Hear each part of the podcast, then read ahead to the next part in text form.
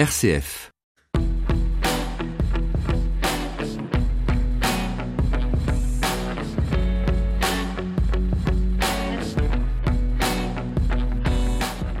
Bonjour et bienvenue donc dans ce numéro de décryptage. À la une cette semaine, l'élection du nouveau président de la conférence des évêques de France, Monseigneur Éric de Moulin-Beaufort.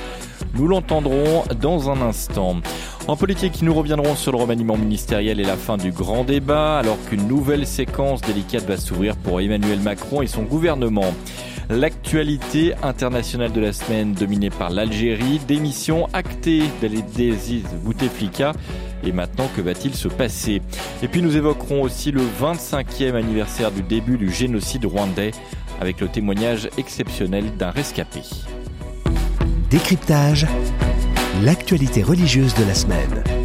La conférence des évêques de France a donc un nouveau président, Monseigneur Éric de Moulin-Beaufort, l'archevêque de Reims, âgé de 57 ans, docteur en théologie, diplômé de Sciences Po. Il a été pendant 10 ans évêque auxiliaire de Paris.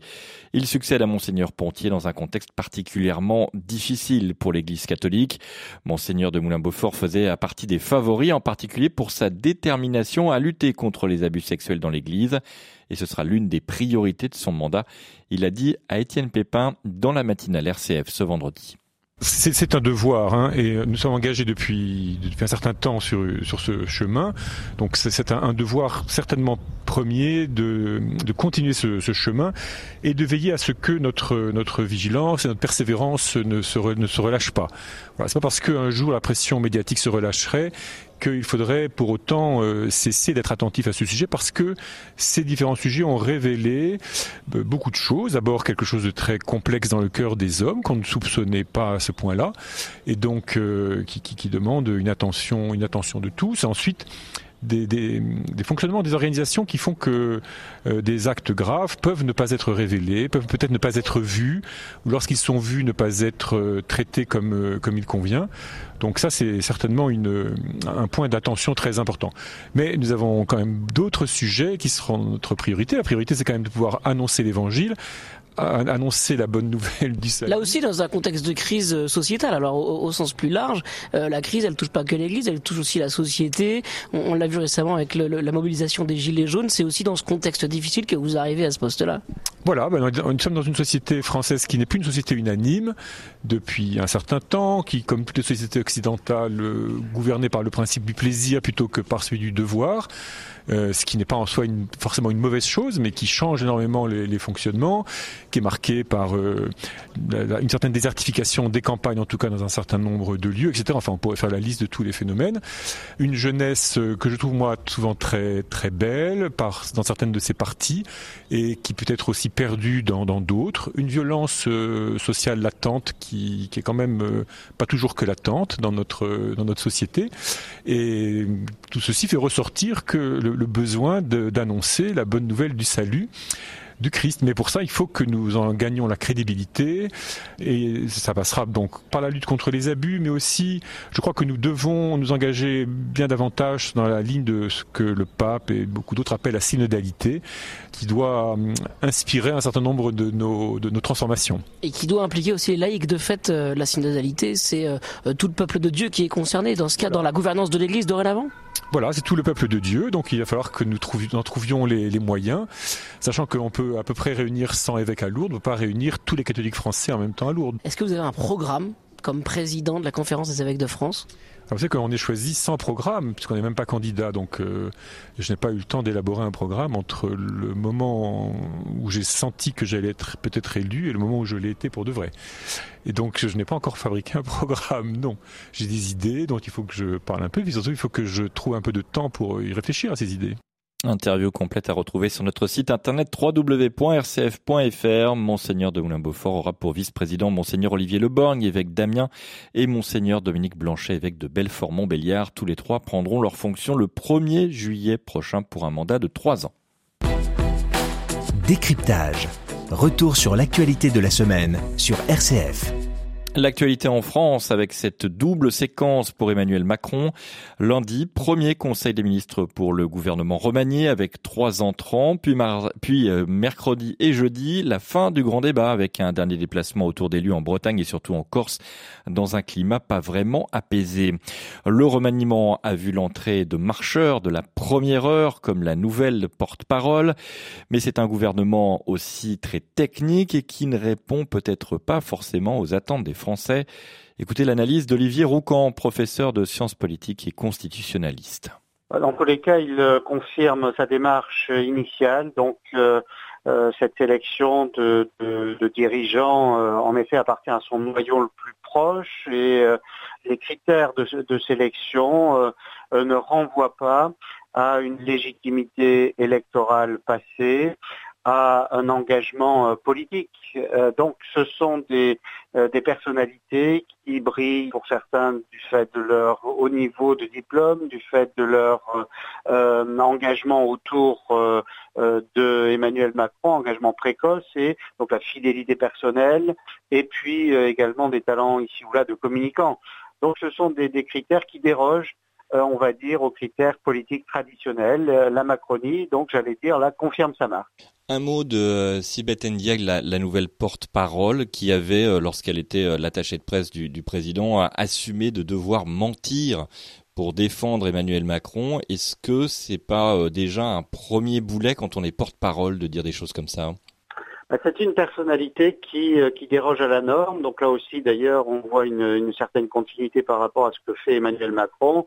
Euh, qui déroge à la norme, donc qui, a des, moments de, provocation. On avait vu aussi la mise en ligne de la, euh, la vidéo tournée via Facebook euh, dans laquelle Emmanuel Macron parlait de pognon de dingue et on voit bien que ces, méthodes, ces façons de faire ne correspondent pas à un style prudent, policé. Alors là, semble-t-il, elle, semble vouloir eh bien faire un, un, virage à 180 degrés dans l'exercice de ce porte-parole-là, c'est ce qu'elle a semblé euh, euh, promettre, on verra bien. Mais ce n'est pas un choix, disons, euh, qui simplifie les choses, voilà ce qu'on peut dire. Les choses qui ne sont pas simplifiées dans le contexte euh, du mouvement des Gilets jaunes qui se poursuit, de ce grand débat euh, qui s'est achevé aussi euh, ces derniers jours avec la dernière rencontre d'Emmanuel Macron avec les élus en Corse. sur ce plan, est-ce que justement il n'y a pas un hiatus entre ce remaniement extrêmement technique, vous l'avez dit, avec des personnalités plus technocratiques que politiques, avec la demande de la population, avec la demande des Gilets jaunes? Oui, oui, ce remaniement n'a pas une vocation euh, politique, donc une vocation à répondre notamment à la période qui vient de s'écouler depuis plusieurs mois, la mobilisation des Gilets jaunes, mais d'autres signes également euh, qui indiquent une certaine panne, notamment un ingénierie de politique publique de la part de, ce gouvernement. Donc là, il n'y a, euh, pas une réponse euh, à ce qu'on voit se développer depuis plusieurs mois, à la fois des mobilisations contestataires éventuellement violentes, aussi euh, dans le cadre du grand débat, on voit bien euh, des, lourdes interrogations lancinantes sur qu'ont les Français sur leur capacité à faire société et à, et à organiser leur vivre ensemble. Bon, ce remaniement ne positionne pas la réponse à ce niveau, donc il faut attendre faut attendre les, semaines, voire les mois qui viennent pour voir ce que ce, pouvoir sera capable euh, de répondre à ces Français qui doutent énormément désormais euh, de ce pouvoir. On le voit euh, dans les enquêtes d'opinion.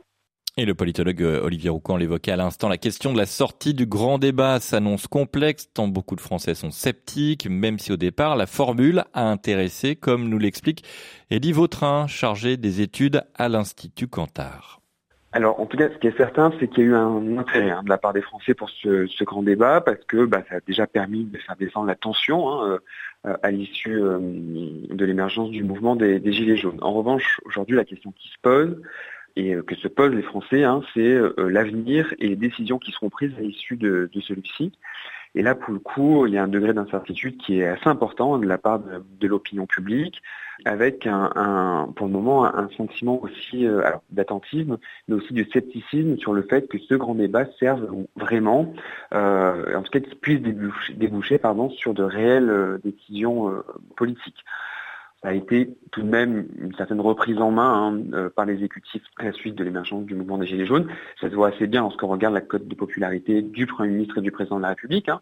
On, observe quand même une légère hausse, en tout cas à partir du moment où le grand débat a été lancé, la cote de popularité de l'exécutif a cessé de descendre. Il y a une reprise en main, certes. En revanche, il y a un certain nombre de sujets euh, et euh, de sujets à risque hein, en termes d'opinion qui vont sourire. La réforme des retraites, bien entendu, la réforme de la fonction publique. Donc effectivement, ce sera l'interrogation euh, et l'un des enjeux pour la suite de ce, de ce grand débat. Et satisfaire les attentes exprimées durant ce grand débat, ça va pas être simple ce qui est important d'avoir en tête, c'est que les sujets de préoccupation, que ce sont la fiscalité, mais aussi la manière dont fonctionnent nos institutions, ce sont aujourd'hui des points qui certes ont été mis à l'agenda avec l'émergence du, mouvement des Gilets jaunes et avec le grand débat. Et ce qui est très important à leurs yeux, c'est que justement bah, ces sujets-là, ils soient abordés, qu'il y ait des décisions qui soient prises, mais aussi et surtout que ces décisions elles soient entendues, elles soient audibles, elles soient comprises, elles soient palpables pour l'ensemble des Français. Concrètement, que c'est des répercussions dans leur quotidien. Et c'est là l'enjeu du gouvernement, c'est que ce sont des sujets qui sont en partie techniques, qui sont compliqués à régler de manière rapide. Donc euh, l'enjeu, c'est que ces mesures-là, elles soient palpables assez rapidement. Et c'est aussi à partir de ces éléments-là que les Français jugeront pas finalement de l'efficacité de, ce grand débat. Est-ce qu'il n'y a pas un risque de télescopage aussi avec les européennes? Il les enjeux nationaux euh, impacteront bien entendu le, scrutin européen. En revanche, il y a, un, sujet qui est très important, il y a, il y a vraiment un point d'attention à voir, c'est qu'auprès de l'électorat euh, d'Emmanuel Macron, auprès des personnes déclarant souhaiter voter la République en marche pour les prochaines européennes, il y a une attention très particulière justement pour que l'enjeu de cette campagne ne soit pas national. Autrement dit, c'est très compliqué et c'est très euh, sensible pour euh, l'exécutif. Il faut, en tout cas c'est une attente de cet électorat-là, que les sujets qui sont évoqués lors de cette campagne soient ceux des enjeux européens. Et c'est aussi l'une des raisons pour lesquelles hein, l'exécutif n'a finalement pas souhaité qu'un référendum soit organisé en même temps que ce scrutin électoral-là, parce que justement, ce dont envie et ce, que souhaite l'électorat d'Emmanuel Macron et de la République en marche, c'est que pour, dans la campagne des élections européennes, on parle d'abord et avant tout des sujets européens, de l'environnement, du pouvoir d'achat, de la protection sociale au niveau européen, etc. Des européennes qui auront lieu le 26 mai prochain, je vous le rappelle. Lundi, le Premier ministre Édouard Philippe doit présenter une première synthèse du grand débat. Décryptage. L'actualité internationale de la semaine. L'Algérie, cette semaine, a tourné la page Bouteflika sous la pression de la rue. Le pouvoir algérien a cherché une sortie de crise et mardi, le chef de l'État a annoncé sa démission avec effet immédiat après deux décennies au pouvoir. L'armée s'était déjà prononcée pour son départ et la succession va désormais s'engager, comme nous le rappelle le journaliste algérien Mohamed Sifaoui, qui permettra aussi, selon lui, à l'armée de garder le contrôle de l'État. En fait, ce qui va se passer, prévu par les textes constitutionnels rédigés euh, par le régime lui-même, c'est le président du Sénat nommé par Bouteflika qui va assurer l'intérim. C'est au bout de cet intérim euh, des institutions étatiques mises en place par Bouteflika et par l'armée qui vont euh, préparer une éventuelle échéance électorale.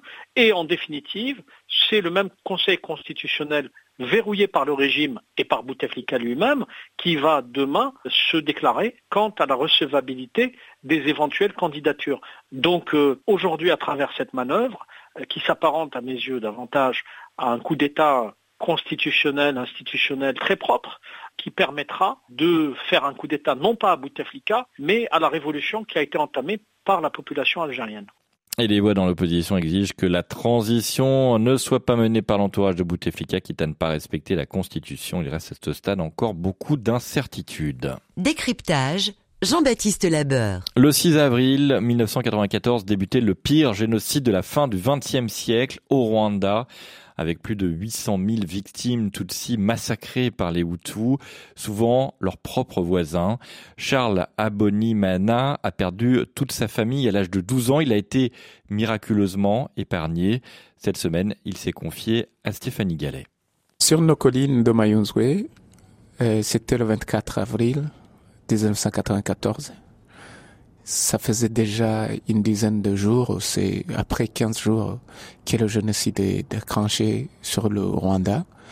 La province et la préfecture de, de et de Butare, au sud, ils avaient résisté au massacre des Tutsis. Mais le discours du président intérimaire va appeler le peuple Hutu de s'évacuer de ces cafards et de ces serpents, mm. Euh, de se mettre au travail. Et juste là, j'étais avec toute ma famille, les dix membres de la famille, dont le père et maman, et huit enfants, cinq filles et trois garçons. Ils vont nous trouver et, euh, le jour du 24 même, et ils vont, ils ont décidé de tuer tout le monde. Et moi, arrivé au, euh, sur la colline où ils nous amenaient, euh, que vous appelez le calvaire Oui, c'est eux qui avaient appelé cette colline le calvaire le même jour. Ils ont tué mon père devant mes yeux et mon oncle fidèle qui était avec moi. Et moi, mon tour quand il est arrivé, j'ai demandé de me couper la, par la machette au lieu de Groudin, donc le marteau à bois. C'est eux qui ont décidé de me laisser euh, et de me réserver pour euh, en finir le travail quand tous les Tutsis seront exterminés. Savez-vous pourquoi finalement vous avez pu vous en sortir vivant? Euh, C'est grâce à Dieu. Oh, moi, je suis un croyant depuis toujours. Et je n'avais pas voulu rester sur cette terre J'aime voulu partir avec mes, les miens quand ils étaient tués. Mais puisque le plan était là, puisque le génocide à huis clos était euh, mis euh, euh, aux yeux de des gens là, moi je ne pourrais rien faire sauf résister aux quelques attaques en se défendant de mots comme par exemple, quand ils veulent me tuer juste tout de suite, moi je les appelais toujours et j'aurais des rappelé qu'il s'agit de moi hmm. qui sera tué en dernier. Et petit à petit, vous avez réussi à, survivre jusqu'à ce que euh, l'armée euh, du FPR arrive. L'armée du, FPR va arriver euh, vers la fin du, du mois de juin. Ils vont me sauver mais je vais fuir comme les autres. Et je, je fuis comme les autres autour du village. Mm. il y avait des propagandes qui disaient que les armées du FPR ne sont pas les hommes, ils sont les cafards. Ils sont... Vous étiez un tout petit enfant. Ah ouais, j'étais un, enfant. Mm. Me dire que quelqu'un a une queue, mm. ah là là. Vous écrivez La mémoire d'un gamin de 12 ans est, est redoutable. Vous n'avez rien oublié? Le cerveau d'un enfant de 12 ans on peut pas effacer ce qui se passe, surtout des événements, des grands événements comme ça qui arrivent. Euh, du coup, ça, ça ne peut pas être effacé. Et là, en tant qu'un enfant, je vois toujours s'il s'agissait de la nuit, s'il s'agissait de du midi, de quelle personne puisque moi j'habitais dans une dans au village au cœur du village mon père était un homme de tout le monde et nous avions un cabaret. Chacun courait vers le cabaret il y avait même des de l'ambiance. Là j'ai vu tout le monde. De mes yeux je connais les noms. Vous connaissiez tout le monde c'était les gens du village ah qui ont massacré une autre partie du village oui mais ce, ce qui m'étonne toujours, c'est de savoir comment les gens vont vont se transformer en diable. Et je ne sais pas. Ils étaient des amis. Et sauf ce discours, sauf la radio, télévision libre d'Emile Colline, sauf les chansons de, du célèbre Bikindi Simon qui appelle le Hutu à, à tuer tous les Tutsis. Je ne voyais pas comment les Hutus du village vont nous, nous massacrer alors qu'ils nous avaient promis de nous protéger il l'avait fait depuis le 7 avril jusqu'au 19, hmm. le jour où ils nous ont quittés. Mais, Mais c'est votre histoire. C'est mon histoire. l'histoire aussi de, de, milliers de jeux de Rwandais. Oui, c'est l'histoire de tous les Rwandais. Chaque chaque rescapé a un témoignage terrible. Euh, le mien n'est pas le, le, le, plus important des témoignages, mais plutôt chaque, chaque génocide a un témoignage extraordinaire et particulier. Il faut, il faut le lire parce que il y a aussi une vie. Charles Abonimana, euh, donc rescapé du génocide rwandais, auteur de Moi, le dernier Tutsi aux éditions Plomb. Il répondait euh, aux questions de Stéphanie Gallet. Notez qu'Emmanuel Macron a annoncé ce vendredi la mise en place d'une commission d'historiens et de chercheurs chargée de mener un travail de fond centré sur l'étude des archives françaises concernant euh, le Rwanda sur cette période. Un rapport, un pré-rapport est attendu au bout d'un an et un rapport complet devrait être remis d'ici deux ans. Décryptage, le plus de la semaine. Le plus de la semaine nous emmène à Dakar avec euh, le 15 mars dernier cet aventurier sportif d'endurance Steven Luharic qui est parti du Trocadéro pour un défi incroyable, rallier Paris à Dakar en vélo en 20 jours. Paris tenu pour ce cycliste de l'extrême après 5600 km parcourus.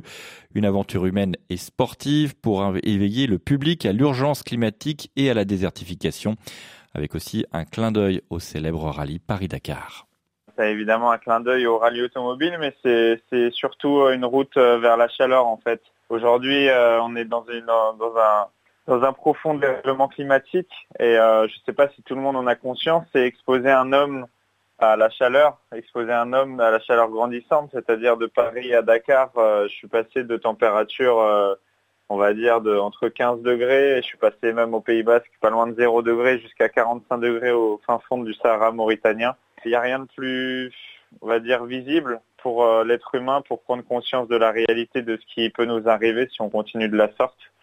Voilà, c'était mon, c'était mon clin d'œil à la planète et euh, pour moi, il n'y a pas de sens plus fort euh, que l'aventure environnementale.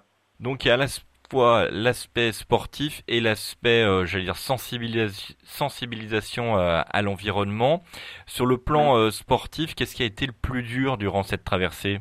Ah, le plus dur, bah, je suis un ancien athlète, euh, un ancien cycliste élite, hein, donc euh, du vélo, je sais en faire, mais mais j'ai poussé, j'ai poussé mes limites. Hein. J'étais euh, dans mes retranchements tous les jours, entre 250 et 370 km par jour, une moyenne de 285. Ça fait 10 à 15 heures jusqu'à 17 heures de vélo au jour. c'est pas très humain, mais le plus dur, évidemment, ça a été, ça a été la chaleur. Euh, le vent et puis remonter en selle euh, au quotidien, quoi, se battre euh, chaque jour pour, aller au bout de chaque étape. la nervosité quotidienne de, se dire est-ce que je vais pouvoir rentrer dans les temps, combien d'heures je vais passer dans la nuit. Je dormais entre 3 et 5 heures. Et c'est pas évident, mais mais ça en valait la peine parce que j'ai eu des, grands moments de joie, des moments de peine, des moments de difficulté, mais c'est c'est une vie en accéléré, les aventures telles que je les conçois et ça et ça me plaît bien. Quand vous parlez de grands moments de joie, euh, c'est quoi par exemple les rencontres avec les populations locales?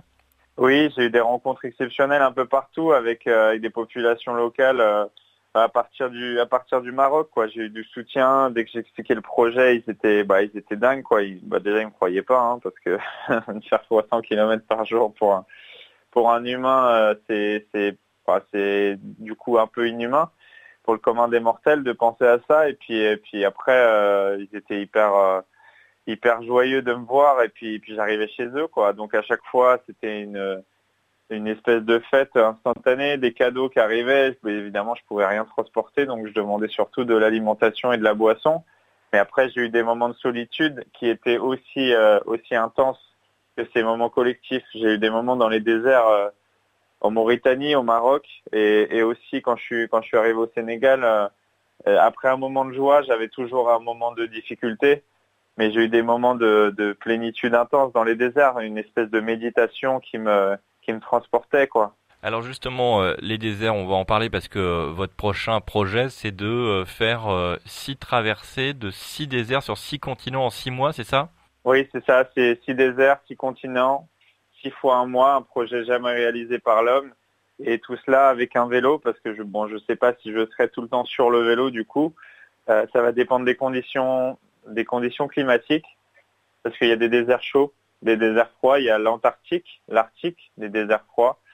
Euh, il va y avoir, euh, il va y avoir le désert de Gobi, désert d'Atacama, donc des déserts hyper secs. Et là aussi, il y a une volonté de sensibiliser au changement climatique et à la désertification. Ah bah oui oui là ça va être encore plus encore plus visible puisque parce que je vais être euh, je vais être seul quoi et je vais être exposé à des températures extrêmes montrer montrer euh, montrer la, faiblesse et la grandeur d'un humain dans, dans ces territoires là est-ce que je vais en être capable? Je, je ne sais pas. Montrer comment je vais pouvoir m'adapter, montrer est-ce que c'est facile de, de vivre au-dessus de 40 degrés, de 50 degrés? Est-ce que c'est possible de vivre au-dessus de 50 degrés pour un être humain? Euh, Les températures de, de, la France aujourd'hui, ce sera sans doute les températures qui y en Espagne aujourd'hui et tout va se niveler de la sorte. Et du coup, euh, voilà, moi je vais, moi je vais tout de suite euh, direction les déserts, les déserts extrêmes pour montrer, faire prendre conscience aux gens et pourquoi pas à l'industrie qu'on peut changer des choses. J'espère quelqu'un quelqu'un le verra autour de moi parce que euh, ce projet, ce projet de traversée euh, du Sahara déjà a ému beaucoup de monde, a touché euh, beaucoup de gens et sensibilisé sur le climat et, ça fait du bien. Merci beaucoup Steven d'avoir été avec nous pour partager votre aventure, ce Paris-Dakar à vélo. Merci beaucoup, merci à vous. Interview à retrouver sur notre site internet www.rcf.fr. Steven Le qui joint ce matin à Dakar après son exploit de rallier en 20 jours Paris à Dakar en vélo. C'est la fin de ce décryptage. Je vous souhaite de passer un excellent week-end sur RCF.